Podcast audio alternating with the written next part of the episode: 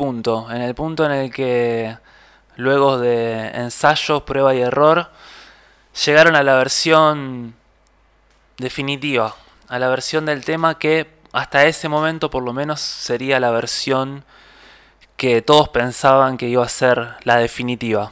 Después veremos qué pasó.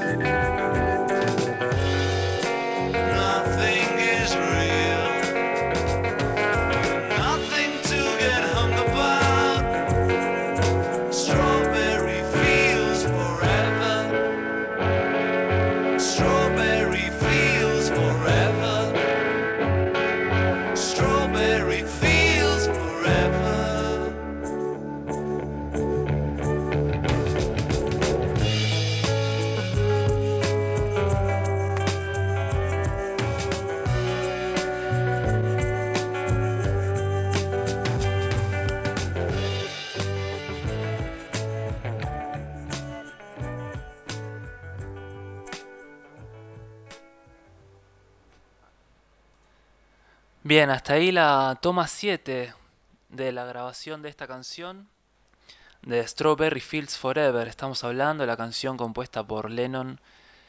Estamos en 1966, a fines de ese año. Y veamos un poco también de qué habla ¿no? la lírica.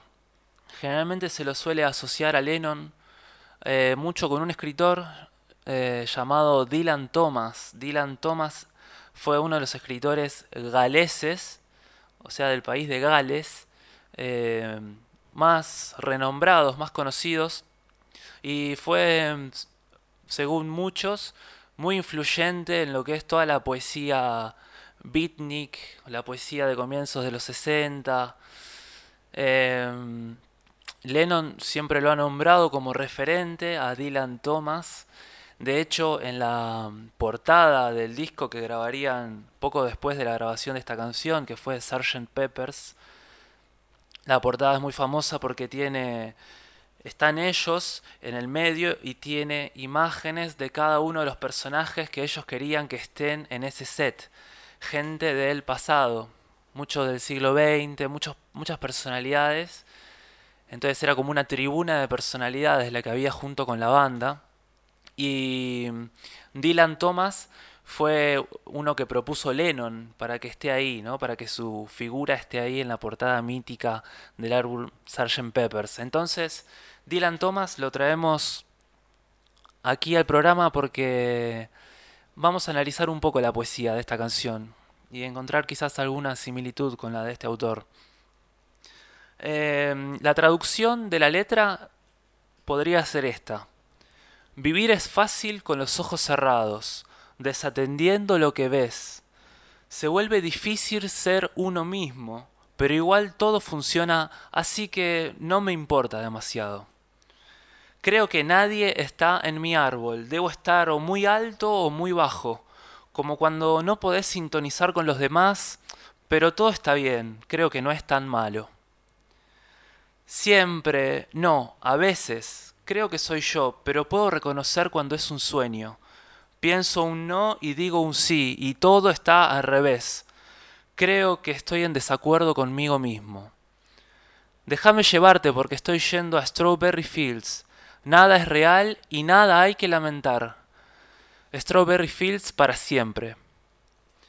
Bueno, esa sería la traducción libre de la letra de esta canción, en la que una de las cosas que se puede apreciar es eh, la búsqueda introspectiva en la letra y el reflejo de un Lennon que estaba planteándose el qué hacer en este lugar, en este momento.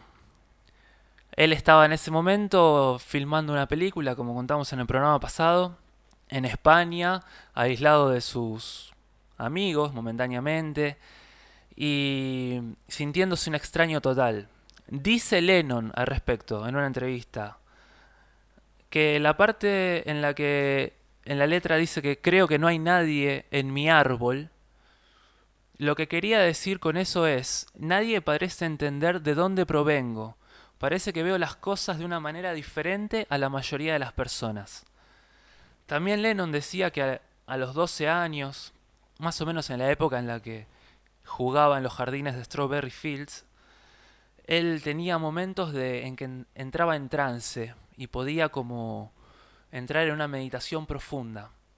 Y siempre tuvo esa, esas declaraciones de misticismo o de revelaciones, Lennon. Y algo de eso hay en la letra. Eh, si la analizamos, hay una contraposición permanentemente. Por ejemplo, el primer verso dice, vivir es fácil con los ojos cerrados, desatendiendo lo que ves, se vuelve difícil ser uno mismo.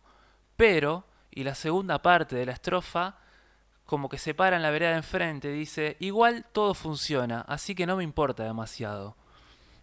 Ese mismo mecanismo de afirmar algo y después sopesarlo con una valoración relativa de lo que se dijo anteriormente está en todos los párrafos. En el párrafo siguiente dice, creo que nadie está en mi árbol, debo estar o muy alto o muy bajo, como cuando no podés sintonizar con los demás.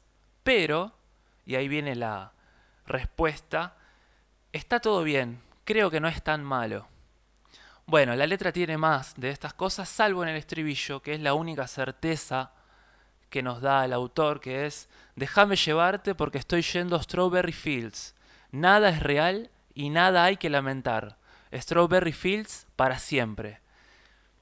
Entonces, traemos a Dylan Thomas de vuelta y vemos algo que decía él acerca de cómo componía sus poemas, cómo trabajaba. Dice, eh, decía Dylan Thomas, poeta galés. Un poema mío necesita huestes de imágenes porque sus centros son estas huestes de imágenes hago una imagen, o mejor dicho, permito que una imagen se haga en mí emocionalmente, y luego le aplico cualesquiera fuerzas intelectuales y críticas para que a su vez genere otra imagen que contradiga a la primera. Luego hago que nazca una tercera imagen al combinar las dos primeras. Cada imagen contiene las semillas de su propia destrucción, y mi método dialéctico es un constante construir y destruir imágenes nacidas de la semilla central. A partir del conflicto inevitable de imágenes, trato de hacer esa paz momentánea que es el poema. Y ponemos un ejemplo de un extracto de un poema de Dylan Thomas que dice, La luz irrumpe donde el sol no brilla. Donde no hay mar, las aguas del corazón empujan sus mareas. Y así, fantasmas rotos, con luciérnagas en la cabeza, recorren la carne, donde no hay carne en los huesos. Volviendo a la banda, a The Beatles y la grabación de Strawberry Fields, lo que escuchamos anteriormente era la toma 7, la toma que habían decidido dejar como definitiva, hasta que unos días después Lennon decide que en realidad él quiere algo bastante diferente con la canción. Y se deciden entonces ir a grabar nuevamente. Aquí el productor George Martin no asiste a la grabación, lo cual es una cosa muy extraña porque George Martin era el encargado de estar en la parte de producción y grabación de la banda. Pero parece ser que George Martin les quiso dar un mensaje como diciendo, bueno, aquí muchachos mando yo. Y ante el capricho de Lennon de querer cambiar de vuelta la canción después de tanto trabajo, él decide no asistir. Entonces, los Beatles, como en otras ocasiones en las que George Martin, el productor, no se encontraba, la banda en ese momento se libera, son como niños jugando, empiezan a sacar todos los instrumentos del estudio Abbey Road, sacan timbales gigantes, sacan bongos, sacan eh, todo tipo de instrumentos que hay en el estudio de grabación y se ponen a jugar. Se ponen a jugar y deciden crear una base para la nueva versión de Strawberry Fields. Esa base iba a ser mayormente de percusión, querían algo bien fuerte, bien pesado. Y lo que hicieron fue esto que vamos a escuchar ahora.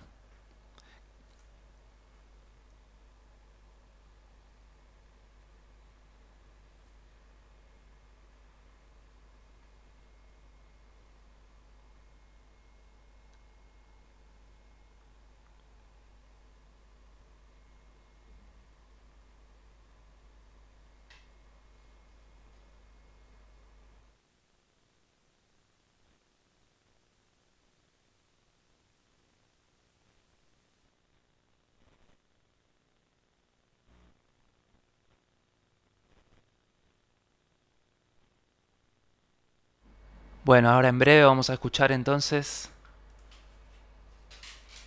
la versión de Strawberry Fields grabada por ellos mismos en la que deciden hacer una base totalmente nueva para su nueva versión de la canción.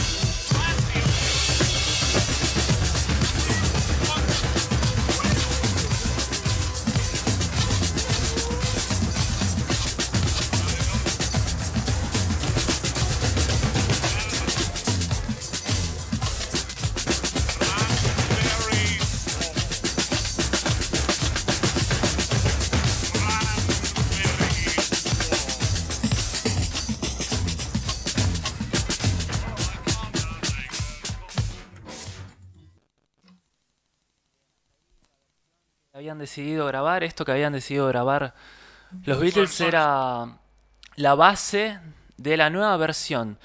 La nueva versión que iban a hacer iba a ser totalmente diferente. Lennon quería algo con mucha más fuerza, por eso decidieron grabar esta versión con acompañamiento de percusión, básicamente. Escuchábamos ahí unos sonidos eh, que son platillos tocados y pasados al revés, por eso se escuchaban unos platillos con un sonido muy especial.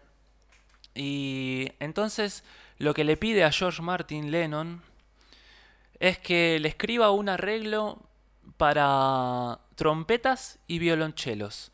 Entonces decide George Martin hacer un arreglo para esta formación, lo cual es bastante poco usual porque es una alineación que no es lo más habitual, digamos, juntar chelos con trompetas, así, solos.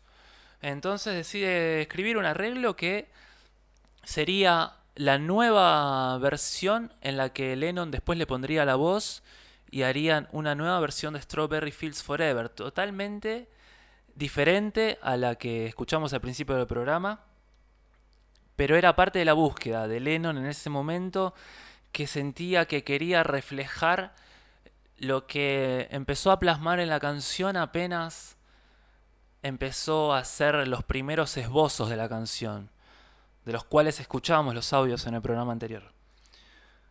Entonces George Martin hace este arreglo para trompetas y chelos, que suena así.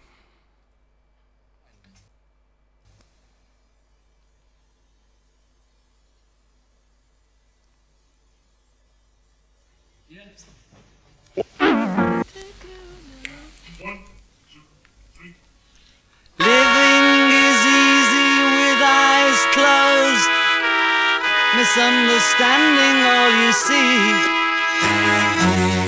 It's getting hard to be someone, but it all works out. It doesn't matter much to me. Let me take you down, cause I'm going to Strawberry Fields. Nothing is real, nothing to get hung about strawberry fields forever. No one I think is in my tree. I mean, it must be high or low. That is, you can't, you know, tune in, but it's alright. That is, I think it's not too bad. Let me take you down, cause I'm going to strawberry fields. nothing is real. Nothing to get hung about. Strawberry fields forever. Always know, sometimes think it's me. But you know, I know when it's a dream. I think I know, I mean, uh, yes, but it's all wrong. That is, I think I disagree. Let me take you down, cause I'm going to Strawberry Field. Nothing is real, nothing to get hung about. Strawberry fields forever. Strawberry fields forever. Strawberry fields forever.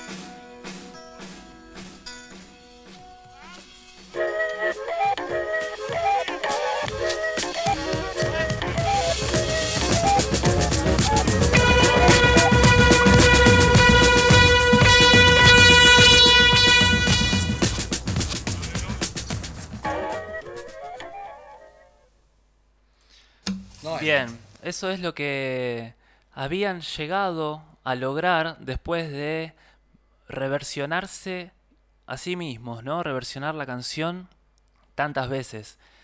Lo que escuchamos recién era el arreglo de George Martin para trompetas y violonchelos, la voz de Lennon y la base que habían grabado antes, el día en que George Martin no estaba en el estudio, y aprovecharon y hicieron esa base rítmica tan potente y tan descontrolada, ¿no? Es un poco la búsqueda que tenía Lennon de la versión que él estaba buscando para esta canción. Pero bueno, podría haber sido esta entonces la versión definitiva.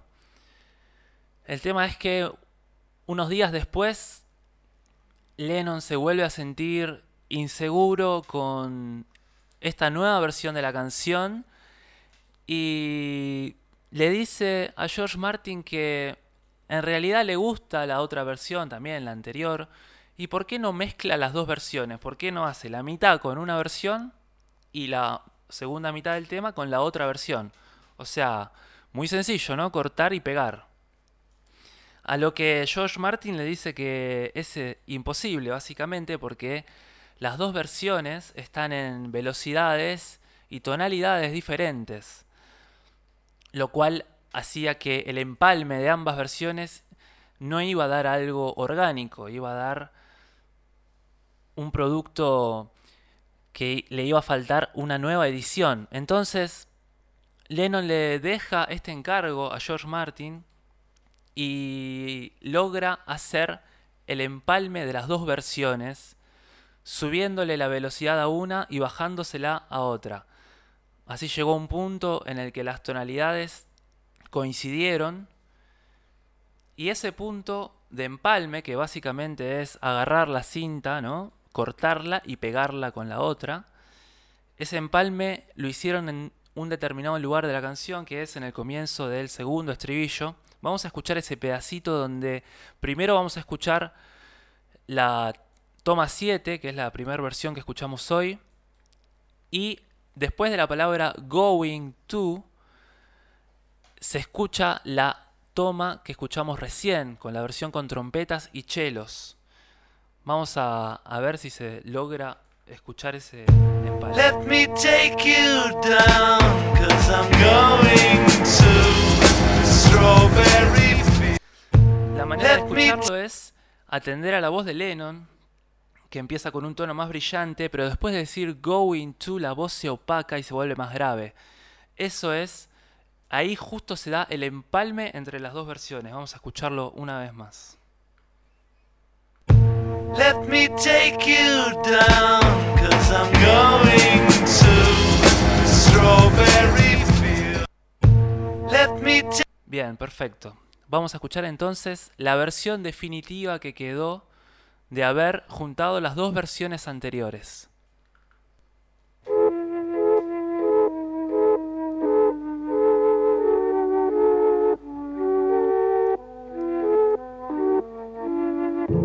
Let me take you down,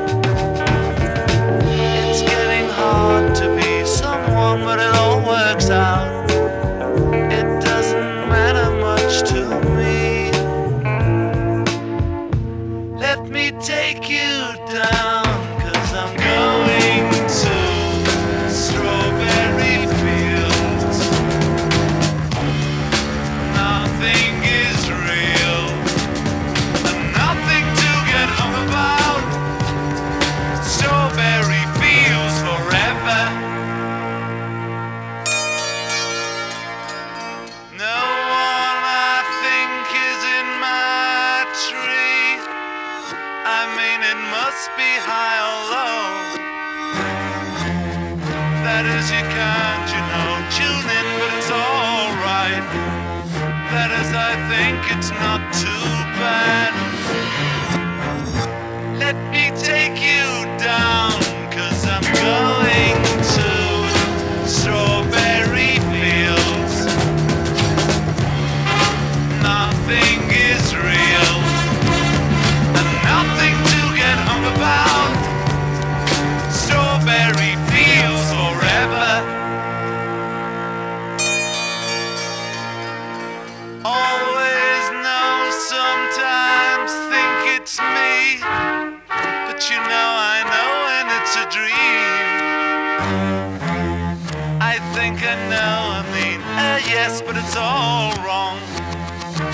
Is, I think I disagree.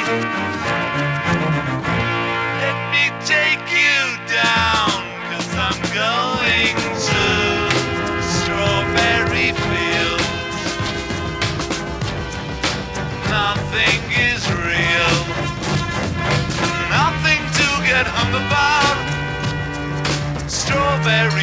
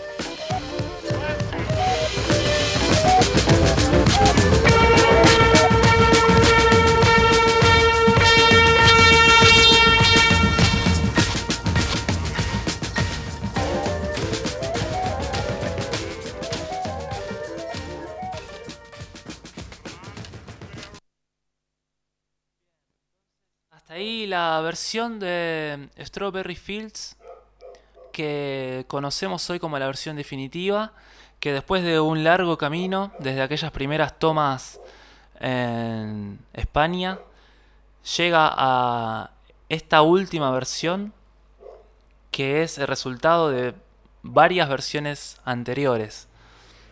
Y a nivel musical tiene algunas cosas muy interesantes. Por ejemplo, en el estribillo, si el tema consideramos que está, por ejemplo, en La mayor, En el estribillo va al quinto grado menor, que es el mi menor. Aquí, ¿no? Cuando dice...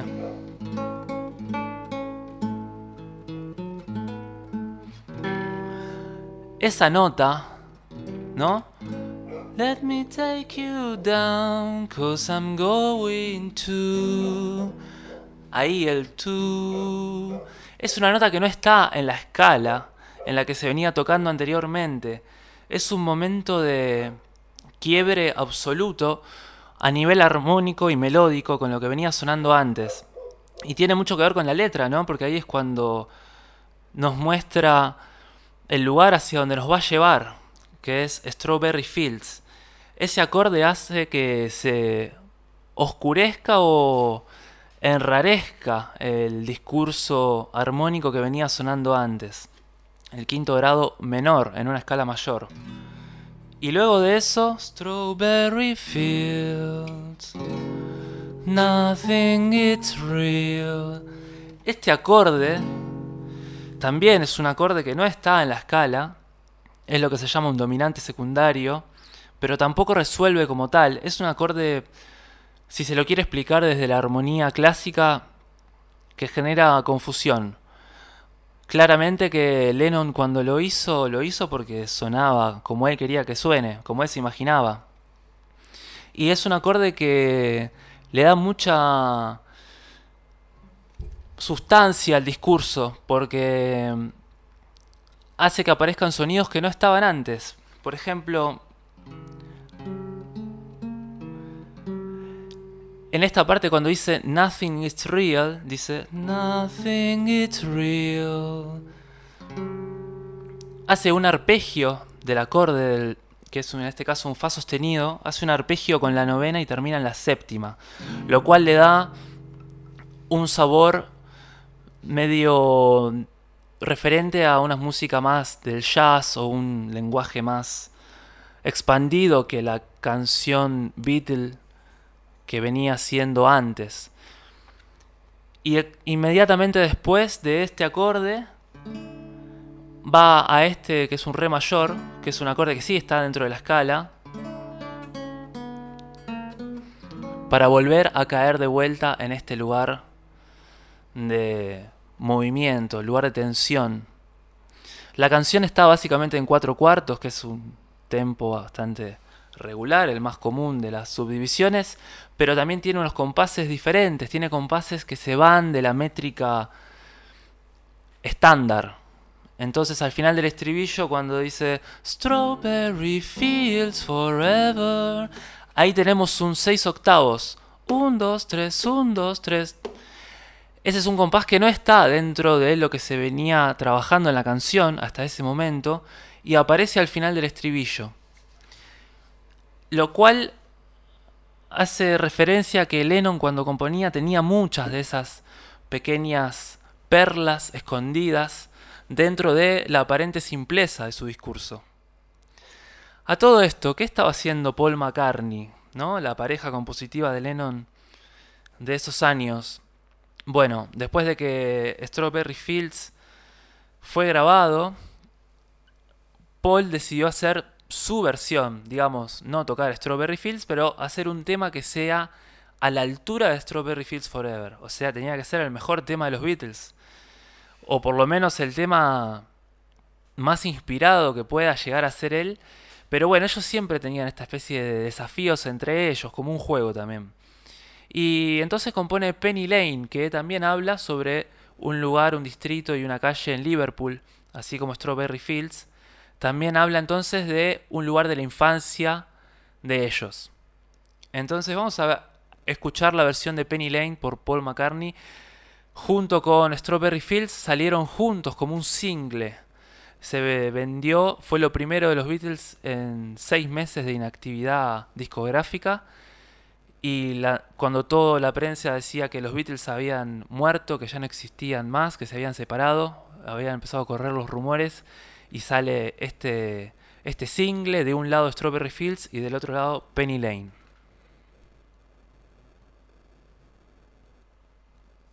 Penny Lane, there is a barber showing photographs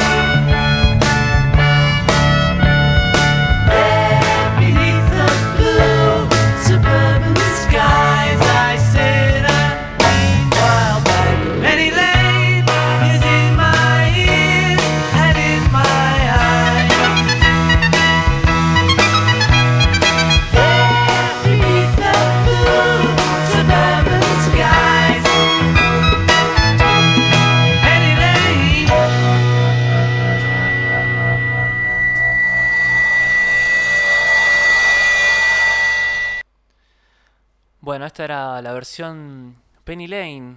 Entonces Paul McCartney hizo esta canción que compartió con Strawberry Fields, el single que lanzaron entonces en el 67. Bueno, Penny Lane es para hacer un programa entero sobre esa canción.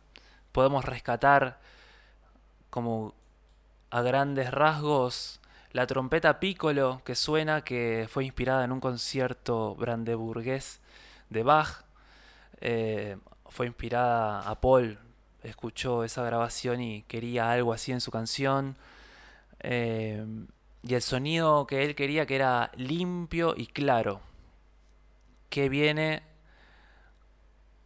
de el disco Pet Sounds de Beach Boys que se grabó en el 66. Pero bueno, eso será otro programa.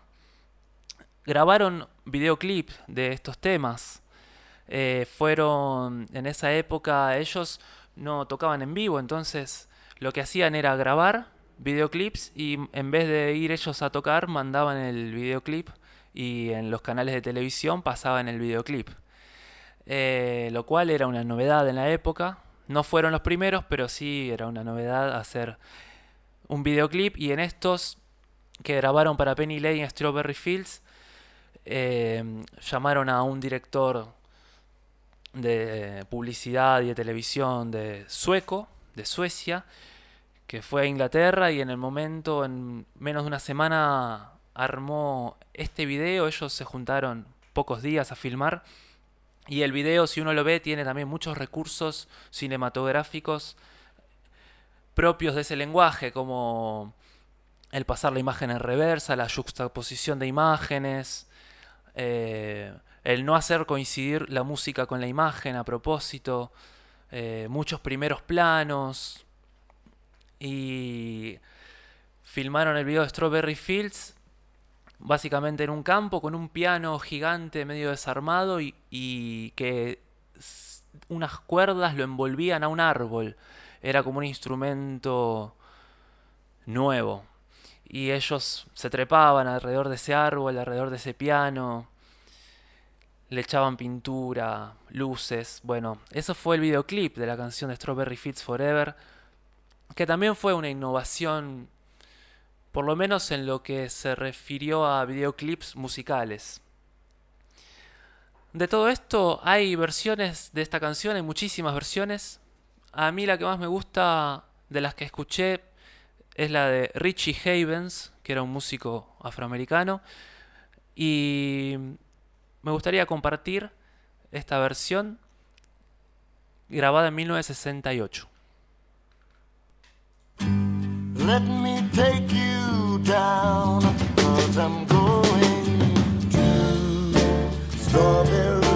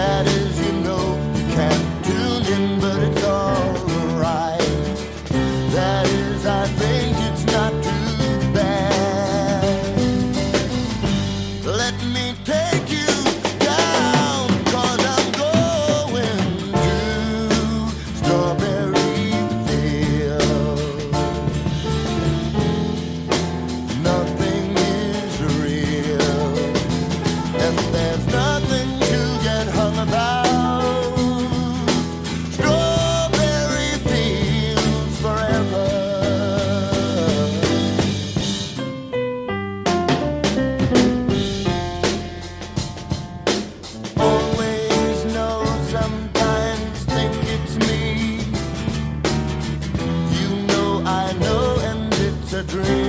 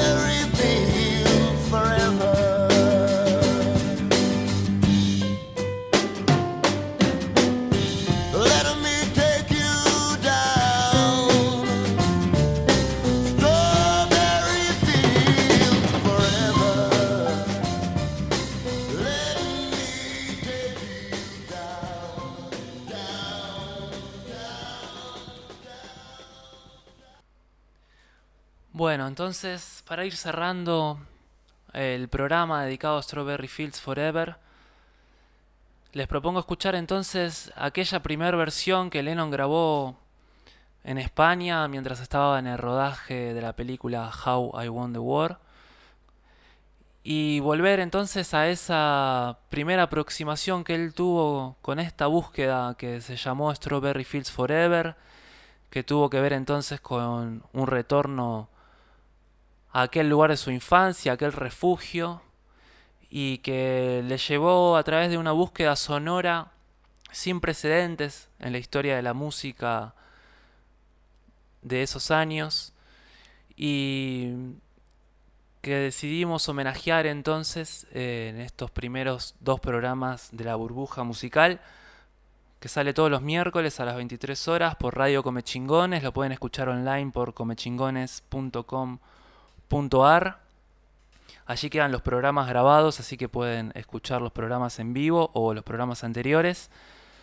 Los mensajes que quieran enviar por WhatsApp al 3544-533922.